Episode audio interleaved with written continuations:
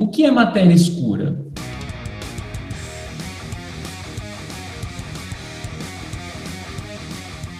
Somos do show de física e estamos aqui para despertar sua curiosidade para a ciência.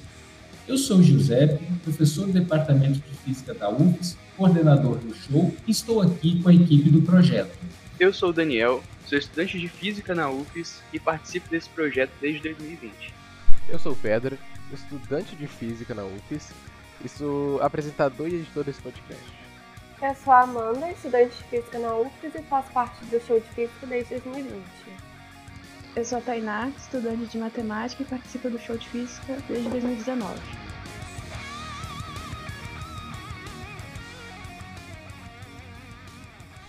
Tinha que ter uma ovelha negra da matemática, né? Esse pessoal da matemática é muito chato.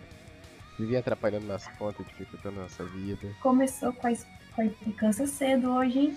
É, Ó, pra tu ver, eu manjo de física também, cara. Inclusive, eu tenho até uma série que fala sobre o, o conteúdo que a gente vai falar sobre hoje.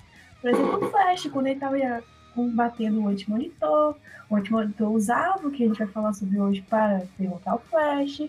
Ai, cara, eu também manjo de física. Tá vendo só como ela é realmente da matemática? Porque assim, esses dois conceitos são coisas que não tem tanta é, relação assim. Por exemplo, a série do Flash ela retrata mais de antimatéria do que propriamente matéria escura. Agora, já em Dark, que é uma ótima série, quando tem aquela cena do porte assim, aquilo ali sim que é matéria escura. Pelo amor de Deus, Daniel. Olha, você vem aqui pra falar besteira. Você vai corrigir a menina e você ainda é corrigiado. Aquilo Mas ali. tá certo, velho. Você nunca viu Dark? Cara, aquilo ali não tem nada a ver com, com matéria escura, cara. Então, pra gente não ficar nessa discussão aqui, eu vou chamar uma pessoa que realmente entende do assunto. A gente vai conversar hoje com o professor Valério Mar. Ele é doutor em física pela Universidade de Padua, na Itália, e professor no departamento de física na UFES.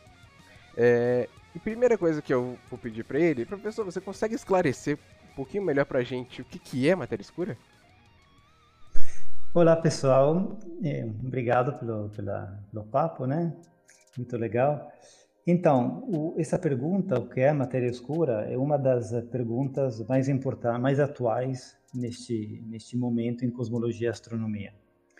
E a outra grande pergunta é o que é a energia escura, mas a gente não vai falar disso hoje. Então, o que é matéria escura? É, bom, a resposta simples é que a gente não sabe bem o que é. A gente tem umas suposições. E essas suposições uh, são oriundas de, de, uns, uh, de umas observações que os astrônomos fizeram ao longo dos últimos, uh, do último século. Então, a, a gente observa os, os astros, os, as galáxias, os aglomerados de galáxias estruturas ainda maiores, e gravitar uma ao redor da outra, e, e a gente consegue até medir as velocidades peculiares desses objetos e como é que, que eles se comportam. E graças a essas medições, por exemplo, a velocidade das estrelas uh, ao redor de uma, do centro das galáxias, a gente sabe, a gente observa claramente que há uma matéria além da matéria visível. A matéria visível, para mim, são essencialmente hidrogênio, na forma ou gasosa ou de gás ou na forma de estrelas. Tem uma matéria além da visível que é necessária para manter gravitacionalmente é, estável todo esse complexo de estruturas cosmológicas. Então, para a gente, a matéria escura é algo, é um, algo que age de forma é, gravitacional, é algo que, que, que que puxa as coisas de um lado para outro, que empurra coisas do outro do lado para outro. E que ajuda também na formação dessas uh, grandes estruturas cosmológicas que a gente observa. Então, visto esse, essas características bastante eh, não muito específicas, há muitos candidatos possíveis para o que é, do ponto de vista mais uh, fundamental, a matéria escura. Matéria escura poderia ser uma partícula além do modelo padrão da física teórica, a chamada o WIMP, por exemplo, Weakly Interactive Massive Particle, é uma, é uma partícula que interage somente é, por interação fraca dos modelos das partículas. Seria uma partícula muito exótica, que não emite luz nenhuma, então é completamente escura, por isso chamada de matéria escura. E uma, uma partícula também bem massiva, e uma, uma partícula que, devido a essas características, é muito difícil observar, porque ela, ela consegue, por exemplo, nesse momento, há milhares, se não milhões dessas partículas, se existirem, passando pelo seu corpo. E a, a seção de choque, né, com a matéria normal é tão baixa que essas partículas podem passar pela, pela Terra sem uh, ser perturbadas. Então você se pergunta, então, se, se, for, se esse é o caso, como é que a gente vai conseguir descobrir a natureza de algo que a gente não, não consegue nem ver, nem, nem tocar, nem, uh, nem bloquear de, de, de, jeito nenhum. Então, isso aqui é, a gente vai falar daqui a pouco sobre isso. Há outros candidatos para a matéria escura. Matéria escura poderia ser algo algo nada a ver com uma partícula, pode ser uma modificação da teoria da gravitação que a gente conhece. Enfim, poderia ser também algo ainda mais exótico, que voltou a ser popular nos últimos anos, ou seja, eh, buracos negros primordiais. Eh, um buraco negro não é feito de matéria exótica, não é feito de matéria além do modelo padrão, mas é algo é algo bem exótico do ponto de vista da gravitação. Esses buracos negros primordiais seriam realmente buracos negros, como, como aqueles que a gente, a gente tira uma imagem dos buracos de um buraco negro, é, a gente está observando os aqualescências de buracos negros via ondas gravitacionais. E o, esses buracos negros primordiais seriam produzidos na, durante os nos primeiros instantes do, do universo, e eles se comportam como, do ponto de vista fenomenológico, como umas partículas que não, que não emitem nenhum tipo de radiação visível. Então tem uma fenomenologia bem parecida com aquela do, da matéria escura, se for uma partícula além do modelo padrão. Okay? E, enfim, essa é então, um resumo sobre o, o que poderia ser a matéria escura, mas, de novo, queria enfatizar o fato que a gente observa o efeito da matéria escura, a gente observa de um jeito muito forte, com, eh, a gente tem, um, tem uma... Não é algo é, que tem um fundamento leve, é algo... A gente tem uma... É, tem uma uma, quanti uma quantidade muito grande de observações independentes que, que e todas apontam na direção desse, desse elemento além da matéria visível. É, realmente, professor. Então acho que eu falei besteira. Porque assim, a série Dark retrata algo completamente desconexo. Retrata uma esfera gigante com várias partículas assim ao redor. E eles chamam aquilo lá de matéria escura. Então realmente não tem muito a ver. É, realmente. Ainda não assisti o Dark, mas não parece ser muito matéria escura. Ah, você pode imaginar um, um, candidato de matéria escura, antigamente, foi o neutrino. O neutrino é uma partícula do, do modelo padrão. Né? E a matéria escura seria algo parecido com o neutrino, né? uma, uma partícula que interage por interação fraca porém muito mais massa. O neutrino é super leve, tem uma massa de poucos elétrons. A gente ainda não conseguiu medir a massa direito do, dos neutrinos. Enfim, essa matéria escura seria muito mais uh, pesadas,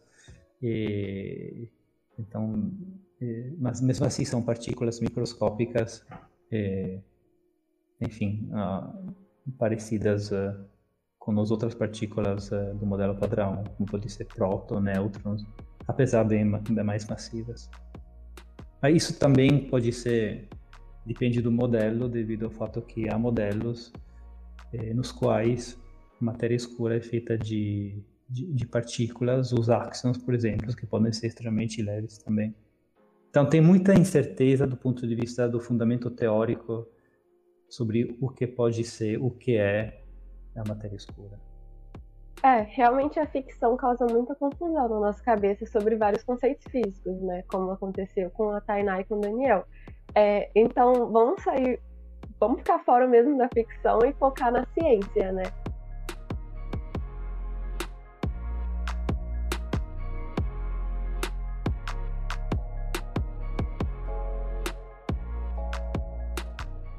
E em que momento os cientistas desconfiaram que a matéria escura pudesse existir?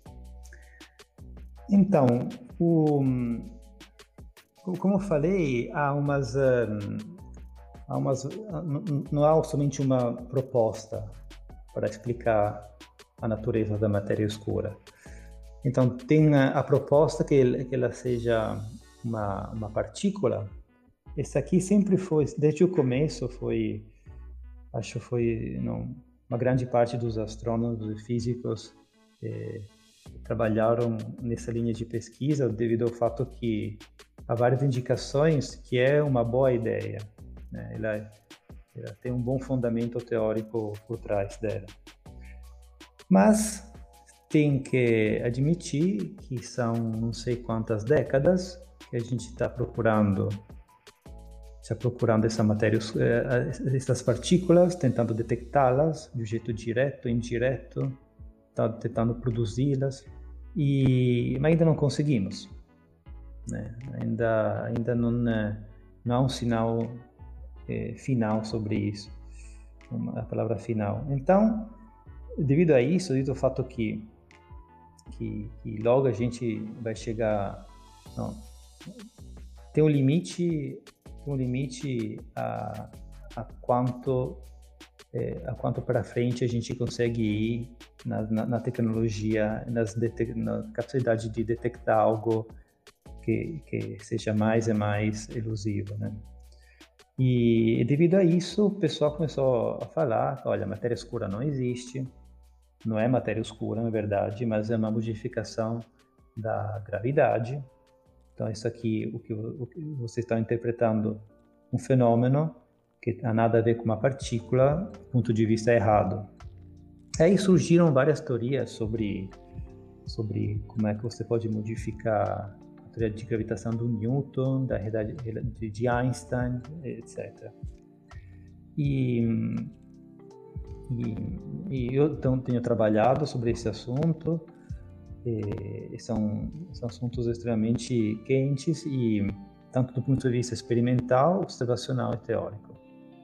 Mas eh, apesar de todas as dificuldades que, o, que a proposta a partir de, de matéria escura como partícula eh, tem tido, o, no momento ainda é a, a proposta melhor. A proposta que proposta aqui com uma, poucas, uh, poucas assunções, poucas uh, premissas, consegue explicar eh, a maioria dos fenômenos observados, desde os, o, a, in, a, inflação e etc. até a, a, o tempo atual.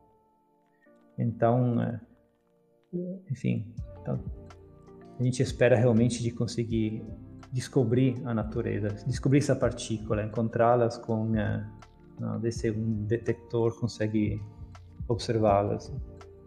Mas uh, a gente está esperando faz muito tempo, né?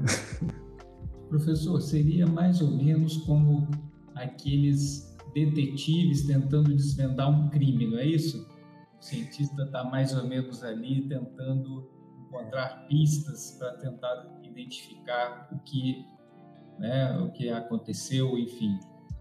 Está sendo bem difícil porque quem fez o crime foi muito esperto. Ô professor, em relação aos, aos, aos experimentos de detecção que você falou, é, isso é muito interessante, é muito legal, mas assim, é, se só estudamos matéria escura em sistemas grandes como galáxias, aglomerados de galáxias, como que a gente conseguiria detectar em experimentos relativamente tão pequenos assim? É, essa aqui é uma, uma ótima pergunta, porque realmente por exemplo, a gente observa os, os, o aglomerado da, da Virgo, as galáxias, que elas estão ligadas gravitacionalmente, elas têm uma velocidade peculiar, é, e aí você consegue inferir a massa desse aglomerado. Aí tem que ter matéria escura porque não tem suficiente massa visível para gerar essa força gravitacional. Então você fala, é, essas são escalas extremamente grandes, são escalas que o cérebro até tem problemas para visualizar. Mas o ponto é que se a matéria escura tem uma origem, é, é uma partícula, né? Então ela ela ela está espalhada no universo em todas as escalas. Ela está tá passando pela sua mão em quantidades absurdas por segundos, mas também ela está aglomerando, formando as galáxias em escalas bem, bem maiores. Então, o, se realmente for uma partícula, tem, é possível, deve ser possível, conseguir detectá-la. Allora, acabei, falei antes que isso não é possível, porque ela consegue passar é, pela Terra sem ser atrapalhada. Bom, isso é verdade até um ponto. Ou seja, é muito difícil ter uma interação entre uma partícula de matéria escura e um corpo. Mas essa probabilidade não é zero. Tem uma mínima seção de choque. Então, se você faz um, um, um, um experimento extremamente puro, com, sem ruído nenhum, e, e, com uma massa suficientemente grande, e, e você consegue esperar um, tempo suficientemente longo, aí vai acontecer que algo pode passar, essa partícula de matéria escura, e pode deixar, deixar uma, uma marca, deixar uma, uma prova da passagem dela. Então, isso é, esses são os, os experimentos de detecção direta. Eles são tipicamente grandes, porque você precisa de muita massa para conseguir aumentar a probabilidade de detectá-los. São feitos de materiais extremamente puros, para não ter ruído nenhum. E você tem que esperar bastante tempo. E, e esses são esses são os, uh, os, uh, os experimentos, em princípio, mais poderosos. Porque você vai, se uma vez obtida a detecção, você vai saber muita coisa sobre a natureza dessas partículas. Outros tipos de, de experimentos, por exemplo, como os, aqueles de detecção indireta, são baseados na, na, suposição que essas partículas podem se, podem se aniquilar e aí você vai observar os produtos da aniquilação. Aí esse aqui vai ser, esse aqui então vai ser uma observação, como falou o nome, indireta. Então você vai vai ter mais incógnitas comparado com, por exemplo, uma detecção direta. Esses experimentos já estão sendo construídos, professor? Faz muito tempo. Eles começaram é, já várias décadas atrás e conforme o tempo vai passando, ficam melhores, melhores, melhores. Um dos últimos, uh, é, nos últimos desses experimentos está na, na, na, Itália, no país de origem, e, no laboratório do Gran Sasso. O Gran Sasso é uma montanha, é, um monte lá na Itália, bem é, é famoso porque antigamente tinha o túnel mais comprido do não sei se é do mundo ou da Europa, enfim. E tem esse túnel gigante, são vários quilômetros, e no meio do túnel você tem uma porta e você entra para esse laboratório. E aí você fica nesse laboratório abaixo de, do, do, não sei quantos, uh, quantas milhares de metros de, de, de pedra. E isso aqui é fundamental porque eh, tendo toda essa pedra, esse monte acima de, de você, é, você pode garantir aquele, aquele baixo ruído que estava mencionando, que estava mencionando, ou seja, todas aquelas eh, outras partículas que a gente recebe pelos eh, não, raios cósmicos, etc., que podem eh, perturbar a experiência, eh, elas ficam eh, ficam eh, todas presas pelas camadas de pedra que estão acima do, do, experimento.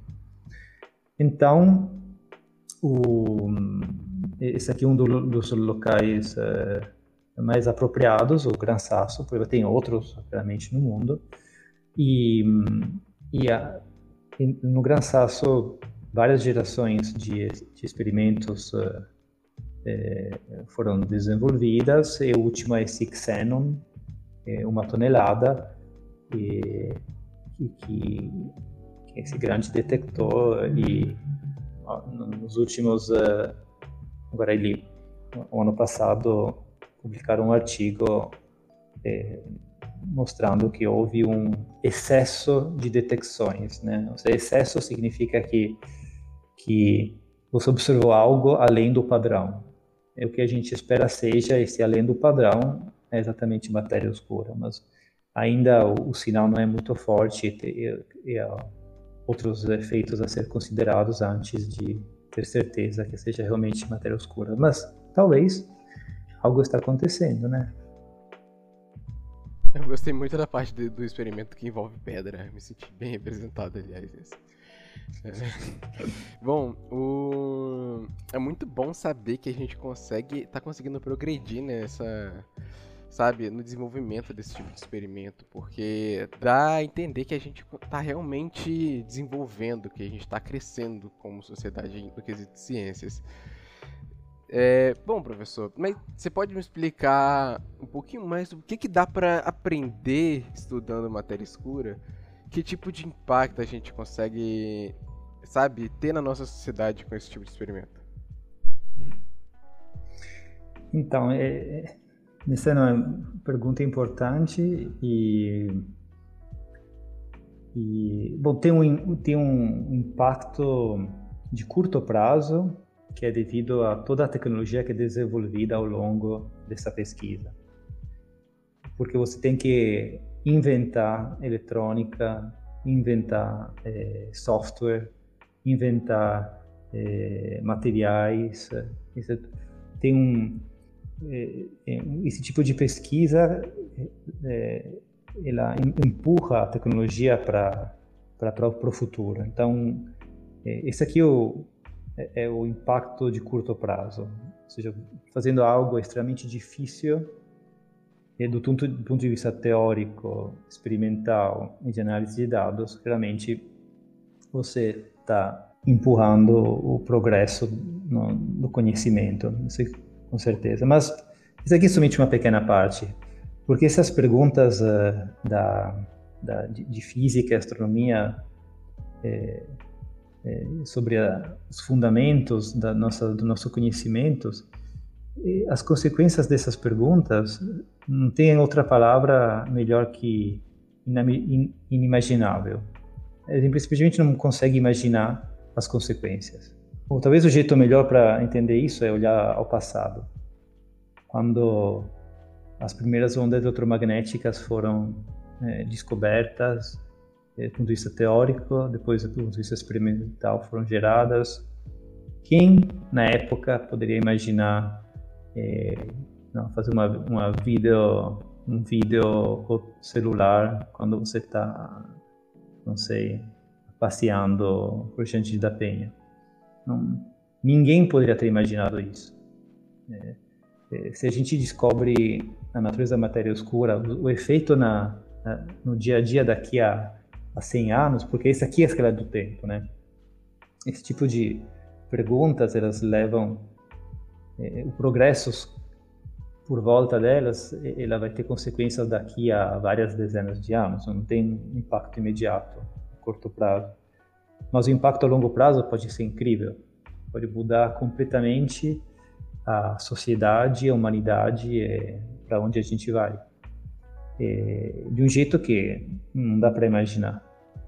Mas com certeza é, avançar no conhecimento da natureza é, é, a, é a coisa mais importante, né? Que, que na, na consciente, não. A humanidade, bom, tem outras coisas importantes realmente, mas é uma das coisas mais importantes, com certeza, que, que a humanidade como um todo deveria sonhar, né? Tentar compreender o desafio é, máximo do, no, no conhecimento da, da do, no conhecimento humano? Esses tipos de perguntas. Então, professor, como que o senhor se interessou por esse estudo de física teórica? De onde que surgiu esse gosto? Então, eu, eu, sempre, sempre gostei de, das matérias matemáticas. Eh, bom, no começo, como criancinha, né, você sempre, a física não é algo, ou seja, é, é, é você fica normalmente, você, é, eu fiquei mais eh, gostando da matemática porque é, a física enquanto si é algo que você aprende somente mais para frente é, nos seus estudos. Por exemplo, você pelo menos é, você começa a olhar a física como, como tal a, a, partir do ensino médio. Antes é difícil. Eu sempre é, tenho gostado dos assuntos é, matemático, físico, biologia, ciências em, em geral. E hum, durante meu ensino médio, é, é, fiquei gostando mais e mais da física, mas ainda, claramente, é, a física pode ser muita coisa. E para entender que eu queria trabalhar em astronomia e cosmologia, isso aqui madurei isso somente no final da, do meu curso de graduação.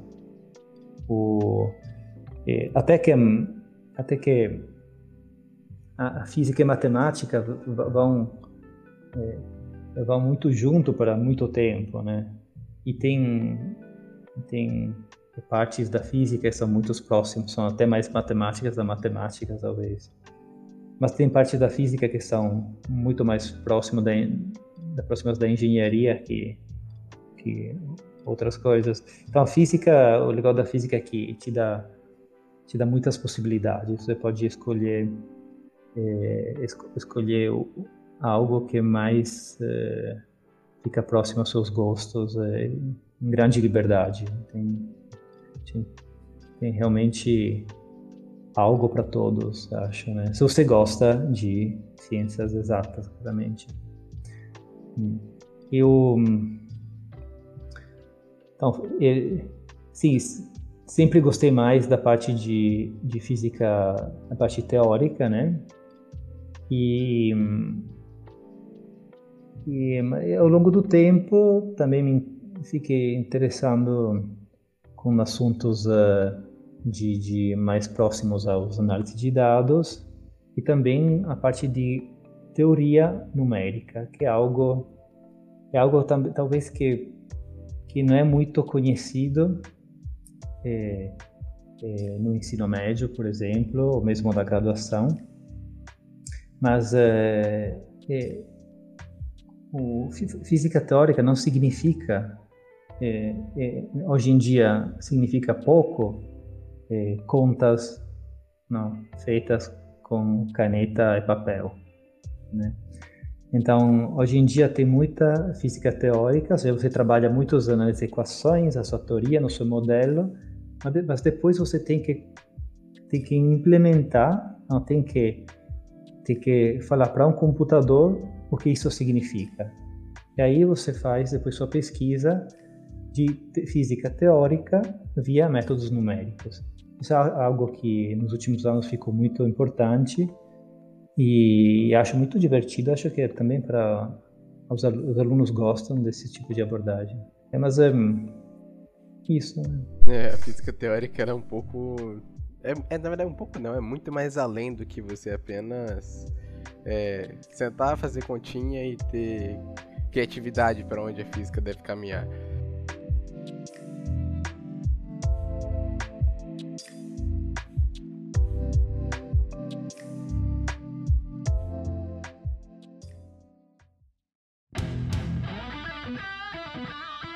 Professor Valério, muito obrigado por essa, por essa verdadeira aula sobre a matéria escura, né, por, essa, por essa inspiração para estudar ciência, para estudar física, né, principalmente matemática. É, muito obrigado por compartilhar todas essas experiências com a gente.